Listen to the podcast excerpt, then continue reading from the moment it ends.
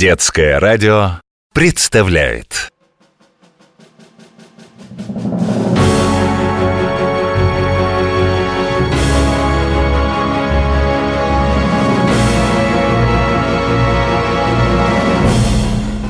Жители разных планет сейчас, как всегда, замерли около своих радиоприемников в ожидании межгалактического эфира. Через несколько секунд начнется трансляция с Земли. Известный всей планете Азира, ведущий Радикс и его помощник-корреспондент Брам расскажут об удивительных предметах и устройствах, которыми пользуются люди – пробираясь в самые тайные уголки Земли, ежеминутно подвергаясь опасности на этой чужой планете, храбрые исследователи выяснят, как и из чего получаются нужные человеку вещи. А блистательная мудриция, знающая обо всем во Вселенной, украсит их репортаж своими бесценными дополнениями. Вместе они создадут невиданную энциклопедию интересных вещей.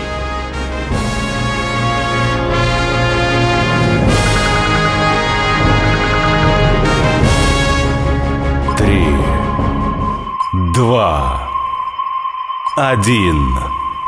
Внимание! Идем на снижение. Посадка. Радикс, смотрите, что я нашел в земном интернете. У нас появились конкуренты. Вот как раз информация по теме нашего сегодняшнего выпуска. Вы хотите сказать, Брам, что еще кто-то, кроме нас, во Вселенной изучает вещи людей? Пойму, что вас так обрадовало. Мы, ежеминутно рискуя, добываем по крупице ценную информацию о разных штуках, которые встречаются на Земле, а выясняется, что нас опередили? Увы, коллега, но все же это весьма любопытно. Посуда, именно о ней сегодня пойдет речь. Предназначена для еды. Не только, коллега. Вот послушайте. Какой-то человек пишет, что наблюдал появление инопланетян, которые прилетели, внимание, на тарелке. Что? На тарелке, Радикс. Да-да, это один из древнейших видов посуды, из которой едят.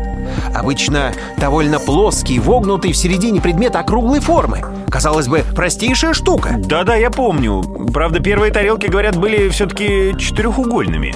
А теперь да, обычно они без углов. Но как? Как можно летать на них? Я толком еще не разобрался. В самом деле, тарелка вещь очень простая, где там мотор или что-то подобное. Наверное, и управлять ею просто.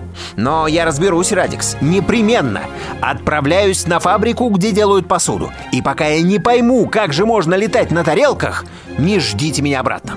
Хм, экспедиция может затянуться, так что я захвачу на всякий случай батарейки. Э, но они могут понадобиться для подзарядки космолета. Нам с вами, Радикс, ха-ха, и космолет уже не понадобится. Полетим на Азиру с комфортом, каждый на своей тарелке. Ха-ха-ха. До встречи в эфире, коллега. Телепортируюсь. Энциклопедия интересных вещей. Друзья! В эфире очередной выпуск энциклопедии интересных вещей, и я ее ведущий Радикс. Мы продолжаем знакомить вас с разными любопытными вещами, которые встречаются на планете Земля. Сегодня речь пойдет о посуде. Ее люди используют, чтобы готовить пищу, хранить ее, а также для того, чтобы удобнее было эту пищу принимать. Мы сосредоточим наше внимание на так называемой столовой посуде, из которой, собственно, пьют и едят. И я передаю слово нашему научному консультанту. Я тебе, конечно, верю. Уважаемая мудрица, вы в эфире. Разве могут быть сомнения? Здравствуйте, Радикс! Добрый день, дорогие слушатели! Сегодня мы говорим о посуде. Ах, эти удивительные блестящие предметы! К сожалению, нашим ученым-землеведам пока не удалось получить образчиков современной стеклянной посуды. Она чересчур хрупкая, а перегрузки при межгалактическом перелете... Я тогда вообще ничего не понимаю. Как же в таком случае наши конкуренты совершают на тарелках межпланетные путешествия? Простите? Это какая-то ерунда. Ведь в сущности, что такое тарелка? просто вогнутый в середине тонкий стеклянный или фарфоровый блин. Но, может, это какая-то суперсовременная тарелка? Понимаете, друзья, как раз если бы речь шла о древней посуде, она все-таки была более прочной, чем сегодняшняя. Когда-то, приблизительно 20 тысяч лет назад, посуду лепили из глины и обжигали в огне. Те грубые изделия предназначались для хранения пищи, а также для приготовления ее. Имели толстые высокие стенки и были похожи на современные миски для салата. А еще были горшки для жидкости и каш с крышками – вот эти древние глиняные предметы были все-таки гораздо прочнее, чем современная тонкая изящная посуда.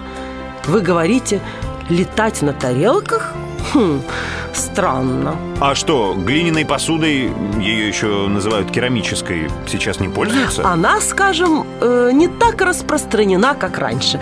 Вот изделия из фарфора по-прежнему ценятся. Фарфор? Да-да. Это смесь особой глины и еще кое-каких веществ.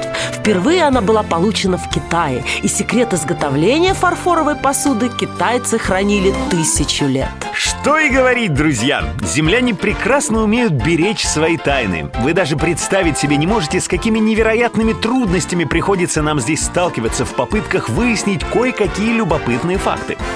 Люди даже друг с другом не хотят делиться секретами. Что уж говорить о нас, пришельцах. Сейчас-то, разумеется, почти везде на земле делают вещицы из фарфора. Во многих домах имеются изящные фарфоровые чайные сервизы. Наборы посуды, в которой заваривают чай и из которой его пьют. Такие сервизы появляются на столе только по большим праздникам. Да-да, чашки, блюдца, чайники, сахарницы и разнообразные блюдечки для варенья или пирожных. Но, опять же, Хотя фарфор производится из глины, все эти предметы имеют чрезвычайно тонкие хрупкие стенки.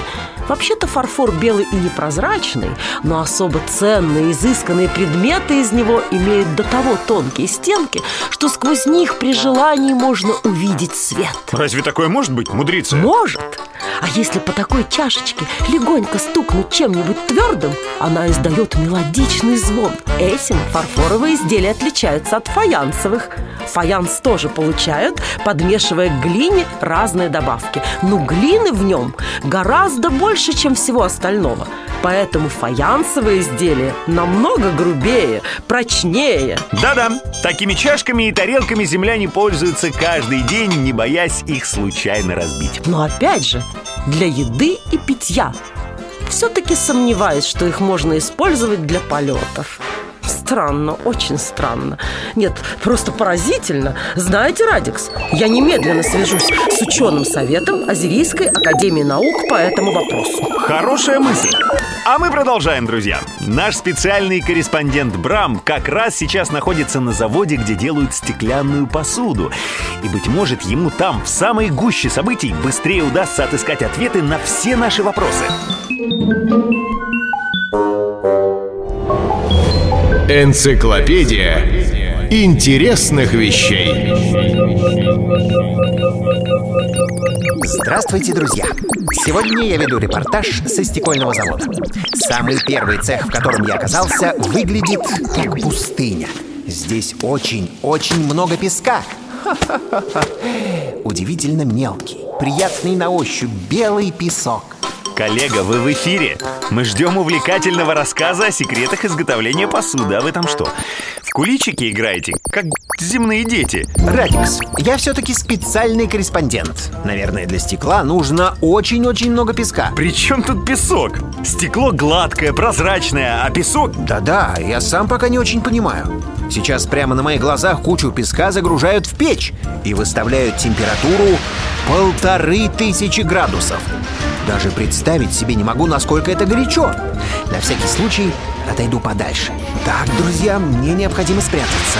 Пришли какие-то люди, они размахивают длинными металлическими палками. Наверное, каким-то образом узнали, что я проник на завод. Мне надо бежать. Держитесь, Брам!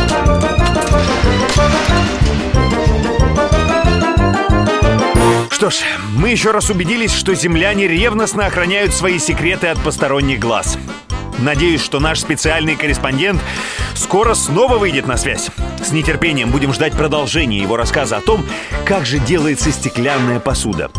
Поразительно! Насколько нам известно, древнейшим изделием из стекла, которые обнаружены археологами, около пяти тысяч лет. Хотя, я боюсь быть неточным. Думаю, наш научный консультант меня поправит. Надо ее позвать. Уважаемая мудрица, вы снова в эфире энциклопедии интересных вещей.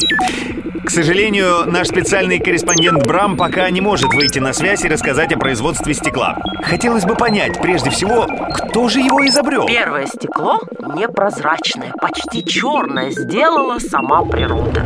Оно образовалось из раскаленной лавы, которая вытекла из вулканов миллионы лет назад, когда и людей-то еще не было. А первыми додумались сделать стекло вроде бы египтяне. Впрочем, то древнее стекло было довольно мутным. Для того, чтобы придать ему прозрачность, требуется очень высокая температура. Древние люди, разумеется, не могли так раскалить свои печки. Да-да, Брам сообщил нам, что на заводе печка нагревается до полутора тысяч градусов. Даже не представляю себе, друзья, что бы могло произойти с каким-нибудь древним очагом, сложенным из камней, если бы удалось добиться в нем такой температуры. Да и потом, сколько дров надо было бы сжечь. К счастью, сегодня на Земле такой проблемы нет. Люди используют удивительно прочные материалы, способные выдержать очень сильный жар. А что до горючего? Да, Нефть и газ. Если бы печи топились только дровами, леса на Земле очень быстро бы исчезли. А природный газ, который на Земле активно добывает «Газпром», позволяет экономить дрова. К тому же он сгорает без вредных выбросов, не загрязняет природу. По этой же причине им заправляют транспорт. Кстати, мудрица, вам удалось связаться с азерийскими академиками? Известно ли им что-нибудь о летающих тарелках? Нет, абсолютно ничего. Очевидно, это какая-то тайна, Радикс. Было решено немедленно созвать экстренное заседание ученого совета по этому вопросу, и сейчас, именно в эти минуты, над проблемой бьются лучшие умы Азиры и некоторых окрестных планет. Друзья, надо срочно связаться с нашим специальным корреспондентом. Оказывается, в сегодняшней передаче мы затронули очень серьезную проблему. Абрам там совершенно один. Его могут принять за межгалактического шпиона, и тогда... Брам, вы слышите меня? У вас все в порядке? Друзья, здесь на стекольном заводе очень и очень интересно. Коллега, вся Азира переживает. Как ведут себя люди около печей? Еще несколько минут назад они стояли там с железными палками. На самом деле, оказывается, эти палки вовсе не оружие. Это рабочий инструмент. Помните, я говорил, что песок на заводе засыпают в раскаленную печь? Там он плавится, превращается в такой э, горячий, очень густой кисель. Это будущее стекло? Да. Чтобы понять, готово ли оно для дальнейшей обработки, берут пробу. Мастера окунают в раскаленную жижу длинные трубки, а когда вынимают обратно, с них свисают такие э, мягкие, ну, сосульки, которые постепенно остывают и твердеют. Если хорошо твердеют, мастера стеклодувы принимаются за работу. Очень странное слово. Стеклодувы. От слова «дуть»? Совершенно верно, коллега. Они макают длинные трубки в раскаленную стеклянную жижу, а потом сразу вынимают и засовывают в специальную форму, например, вазочки или бокала. Причем, если наконец трубки налипло слишком много расплавленного стекла, лишнее отрезают прямо ножницами. И потом стекло твердеет? В форме? А зачем куда-то дуть? Ну, эта стеклянная заготовка сначала очень грубая получается, такая неказистая. Не до конца затвердевшую массу достают из формы, и мастер начинает надувать ее через трубку, как воздушный шарик. Но не своим ртом. На конце трубки есть резиновая груша, насос, который накачивает воздух. Постепенно стеклянное изделие становится больше, стенки тоньше, и вот, пожалуйста. Пока я рассказывал, мастер сделал э, какой-то стаканчик Стакан, друзья, это стакан. Да-да, небольшой сосуд для питья, не имеющий ручки. Да, но, видимо, этот мастер стеклодув все-таки делает чашку.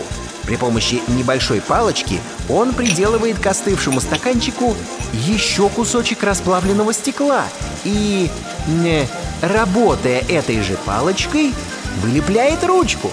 Это чашка, друзья! И теперь она готова Вообще ужасно интересно наблюдать за работой людей в этом цеху. Как лихо они управляются с этим удивительным, быстро застывающим материалом. Все блестит, переливается разными цветами. Разными? Я так понял, что стекло это что-то бесцветное, прозрачное, даже иногда почти незаметное. Люди досыпают в песок разные краски, прежде чем плавить. Для того, чтобы стеклянные чашки и тарелки получались разноцветными, а иногда даже и вовсе непрозрачными. Кроме того, некоторые такие добавки могут сделать изделие не бьющимся. Кстати, вероятно, именно здесь и кроется загадка тех самых летающих тарелок. Что-то такое можно добавить, чтобы получилось летающее стекло? Я немедленно попробую это выяснить, Радикс. До связи, озеряне. Как знать, может быть, мы сегодня сделаем открытие, которое позволит каждому из вас в ближайшем будущем своими глазами взглянуть на земные чудеса. Энциклопедия интересных вещей. Ну а мы продолжаем нашу программу. У микрофона Радикс. И мудриция. Мы говорим о земной посуде. Вот что любопытно. Чтобы сделать керамическую посуду, люди месят мокрую холодную глину, потом лепят руками. Иногда используя гончарный круг. Такое крутящееся, лежащее колесо, при помощи которого им удалось слепить ровные и аккуратные изделия. А потом уже то, что получилось, отправляют в печь и жарят там. Совершенно верно, Радикс. А со стеклом выходит все наоборот. Сначала песок расплавляют, нагревая до совершенно немыслимых температур, а уж потом готовое изделие остужают. Выходит, что так. Вообще, раз уж речь идет о посуде, пожалуй, нечестно будет ограничиться лишь разговором о стекле и глиняных изделиях. Посуду раньше и из дерева вырезали. Как? Что, вот чашки и тарелки? Да-да, и их в том числе. Сейчас, конечно, такая посуда, что называется, не в ходу. Она все-таки не особенно долговечна, но она весьма успешно использовалась предками сегодняшних землян. Кроме того, столовую посуду делали и из металла. Из каких же? В Древнем Риме отливали посуду из олова. Уже тогда, кстати, стали делить предметы сервировки на каждодневные, парадные и декоративные, те, которыми можно только любоваться. Праздничная посуда делалась из драгоценных металлов. Мода на такую посуду держалась очень долго. На протяжении столетий столы в богатых домах ломились под тяжестью золотых и серебряных сервизов. Причем это была не просто посуда, а настоящее произведение искусства. Но в наши дни металлические сосуды в основном служат для приготовления пищи. На столе их редко встретишь. Но все-таки, что деревянные, что металлические тарелки прочнее стекла. Мне кажется, мудрица, главный недостаток этого удивительного прозрачного материала – хрупкость и отсутствие гибкости. Гибкости? Хм. Не так давно на Земле научились вытягивать тончайшие стеклянные нити, и не поверите, друзья – они гибкие, ими можно шить, да-да Но стеклянную тарелку или чашку согнуть или смять вам, конечно, не удастся А вот, кстати, в конце прошлого века люди начали очень активно использовать одноразовую посуду Которую в самом деле после еды можно смять и... Выбросить? Да, друзья, тут мы наблюдаем интересную историю когда-то пещерный человек придумал готовить еду, используя различные емкости, затем постепенно понял, что есть удобнее из собственной плошки, а не зачерпывая пищу из общего котла или обжигаясь держать в руке кусок мяса. С течением времени люди все больше внимания уделяли красивому оформлению стола. Посуда становилась все более изысканной. Грубые керамические миски превращались в изящные тонкостенные сосуды причудливых форм. Посуда считалась драгоценным подарком, ее передавали по наследству, а потом земляне как-то стали утрачивать интерес к этим вещам. И до того дошло, что в какой-то момент им даже стало лень мыть посуду после еды. Разумеется, куда проще просто выбросить тарелку и стаканчик. Сначала их делали из бумаги. Но ведь это очень неэкономично. Бумага ведь делается из деревьев. Сейчас очень популярна посуда из пластика. Что? Пластик ведь производит из нефтепродуктов. Подумать только, и посуду из нефти можно изготовить. Но, на мой взгляд, она все-таки недостаточно красива. И потом, Представьте, Радикс, какое сразу получается количество мусора. Если каждый землянин после каждого обеда выпросит по тарелке или стакану... Но ведь пластиковую посуду можно переработать. Ну, Как-то очистить, переплавить и... Да, но для пищи ее уже нельзя будет использовать. И в итоге получается очень много отходов. А куда их девать, непонятно. Разлагается пластик очень долго, около 300 лет. А вот, кстати, чтобы разложился стеклянный предмет, потребуется более тысячи лет.